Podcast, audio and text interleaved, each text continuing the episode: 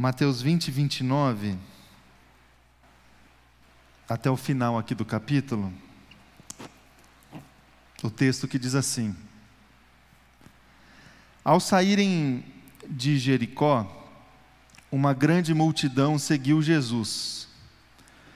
Dois cegos estavam sentados à beira do caminho, e quando ouviram falar que Jesus estava passando, puseram-se a gritar: Senhor, filho de Davi, tem misericórdia de nós. A multidão os repreendeu para que ficassem quietos. Mas eles gritavam ainda mais: Senhor, filho de Davi, tem misericórdia de nós. Jesus, parando, chamou-os e perguntou-lhes: O que vocês querem que eu lhes faça? Responderam eles: Senhor, queremos que se abram os nossos olhos. Jesus teve compaixão deles e tocou nos olhos deles. Imediatamente eles recuperaram a visão e o seguiram. Esse é o texto. Vamos orar mais uma vez. Pai, obrigado, Jesus, pela Sua palavra, que ela chegue, Deus, até nós essa manhã com poder com poder que vem do alto, com poder que transforma, com poder que gera vida, com poder, Deus, que muda, Deus, o rumo, Pai, da nossa caminhada, que seja assim, Deus, é a minha oração, em nome de Jesus. Amém e amém. Meus irmãos e irmãs, nós estamos, nós estamos nesse mês de dezembro preparando o nosso coração, preparando esse caminho é, do advento, esse caminho é, do Natal, esse caminho da celebração importante para nós no nosso calendário cristão. Esse momento no final do ano onde a gente para para justamente celebrar o nascimento de Jesus, é, onde nós é, paramos para celebrando o nosso o nascimento de Jesus, é, fazer fazer algumas reflexões a gente reflete, é, a gente olha para trás para o nosso ano, para as experiências que tivemos no ano, e a gente pesa um pouco o nosso coração, a gente avalia um pouco o que aconteceu, a gente também é, se depara com desafios novos, com um ciclo novo que está ali já diante de nós.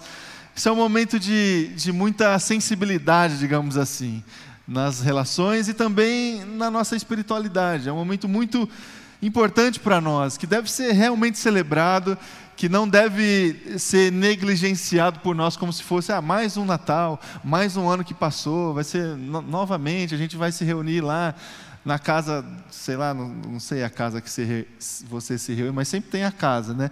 De alguém, da avó, do tio, do vô, e a gente come a mesma coisa, a gente veste a mesma roupa, senta no mesmo sofá, né? Mesmo, mas que você não se deixe assim invadir por essa monotonia que às vezes parece acontecer todos os anos e que você consiga reverter todo esse aspecto de monotonia que acontece nas celebrações para uma celebração espiritual, para uma celebração é, motivada por aquilo que de fato deve ser celebrado: o Natal, o nascimento de Jesus, a presença de Jesus.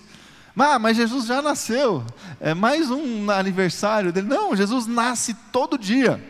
Jesus pode florescer, iluminar a sua vida todo dia. Essa é a beleza da caminhada que a gente pode desenvolver de fé ao lado de Jesus Cristo. Ele pode se fazer presente gerando vida, misericórdia, amor nas nossas vidas todos os dias. Então isso tem que ser muito celebrado. A palavra dele diz que as misericórdias do Senhor se renovam todas as manhãs. Todas as manhãs, quando a gente acorda, quando a gente se prepara para um novo dia, quando a gente se prepara para uma nova agenda, para novos desafios ou para desafios rotineiros, a gente precisa sondar o nosso coração, abrir os nossos lábios e celebrar a presença de Jesus que está sendo renovada pelas suas misericórdias nas nossas vidas no início de cada dia. Então, quando a gente chega nesse momento do ano, a gente precisa abrir o nosso coração para celebrar. Para celebrar tantas vezes onde a gente consegue reconhecer que Jesus está. Que é Jesus que está, nenhum outro. E que Ele de fato está. Essa, essa sinalização de fé que precisa acontecer na nossa vida para que nós estejamos submetidos à vontade dEle, essa sinalização de fé dentro do nosso coração que precisa acontecer para que a gente reconheça Jesus todos os dias das nossas vidas, é e foi uma sinalização que aconteceu diante de várias experiências que a gente consegue extrair a partir da leitura das Escrituras Sagradas. Se você aceitar o desafio do Ministério de Mulheres para o ano de 2022, para você ler as Escrituras Sagradas durante todo o ano que vem, você vai começar a perceber e a identificar ah, dentro das histórias contidas, tanto no Novo, no Novo Testamento como no Antigo Testamento, que Jesus sempre está. Que Jesus sempre esteve.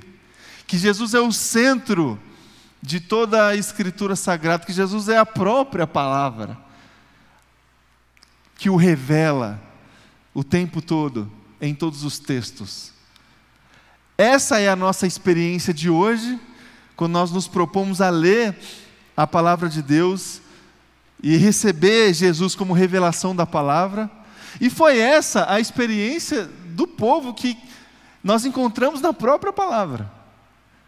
Eu disse a vocês no domingo passado a existência no primeiro século, na, da época de Jesus, dessa expectativa que as pessoas tinham em relação à vinda, à presença de Jesus Cristo.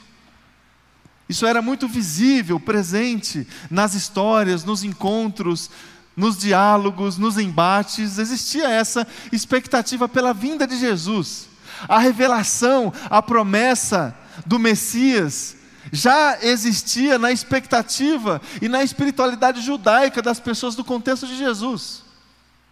Eles já aguardavam a vinda de Jesus. Acontece que, como comentei na semana passada, essa expectativa não foi assim 100% sanada, não, não foi 100% cumprida no coração da maioria dos judeus, porque eles aguardavam alguém diferente, um Messias diferente, um Messias poder, socialmente poderoso, socialmente triunfante, socialmente combatente, e Jesus veio e não se posicionou dessa maneira. Jesus veio e ele veio e foi identificado como o filho do carpinteiro, lembra? Como pode esse Jesus aí ser tão sábio como se apresenta ser? Ele é aqui, ó, filho do José, filho da Maria. Não sei se você já se, é, se surpreendeu com alguém assim, que fazia tanto tempo que você não via, não, é, não recebia notícia e de repente a pessoa deu certo. E aí você, pô, como pode, né? Quando ele era criança, adolescente, não, não, ninguém esperava nada. E a pessoa deu certo é, na, na, experiência do texto que a gente leu no, no, na semana passada, é isso. Esse aí não é Jesus, lá, filho do José, da Maria, filho do carpinteiro? Então Jesus veio e frustrou a expectativa de muita gente. Só que também Jesus veio e satisfez a expectativa de muita gente. E, e o filho do carpinteiro também veio como filho de Davi, como o Messias esperado que viria da linhagem de Davi. Lembra do texto que a gente leu no início do culto de Lucas, capítulo 1, do, no cântico de, de Zacarias? Da linhagem de Davi.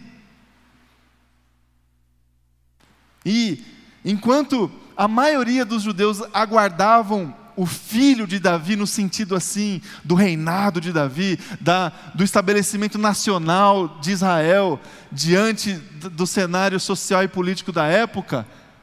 Esses cegos aqui, esses dois cegos do texto que a gente leu aqui do Evangelho de Mateus, reconheceram a linhagem de Davi em Jesus, mas não sobre o aspecto social político. Reconheceram que Jesus era filho de Davi por causa da fé que eles desenvolveram dentro do coração deles. Olha só é, o desafio que eu coloco para o meu coração e para o seu coração essa manhã, meu irmão e minha irmã. A gente precisa, na nossa, nesse exercício de preparar caminhos para Jesus, tanto nessa época do ano que nós estamos vivendo, que antecede o Natal, como também no nosso dia a dia, é, diante das, dos desafios, das atividades que a gente desenvolve, a gente precisa equalizar dentro do nosso coração esse exercício de fé que reconhece Jesus tanto como o filho do carpinteiro, a sua simplicidade, a sua objetividade, como também é, o desenvolvimento da fé dentro do nosso coração, que também reconhece que Jesus é o filho de Davi, o Messias prometido, aguardado. A gente precisa equalizar essa, essa conta simples dentro do nosso coração e desenvolver a nossa fé. E sempre a aguardar e preparar caminhos simples para que Jesus esteja presente na nossa vida.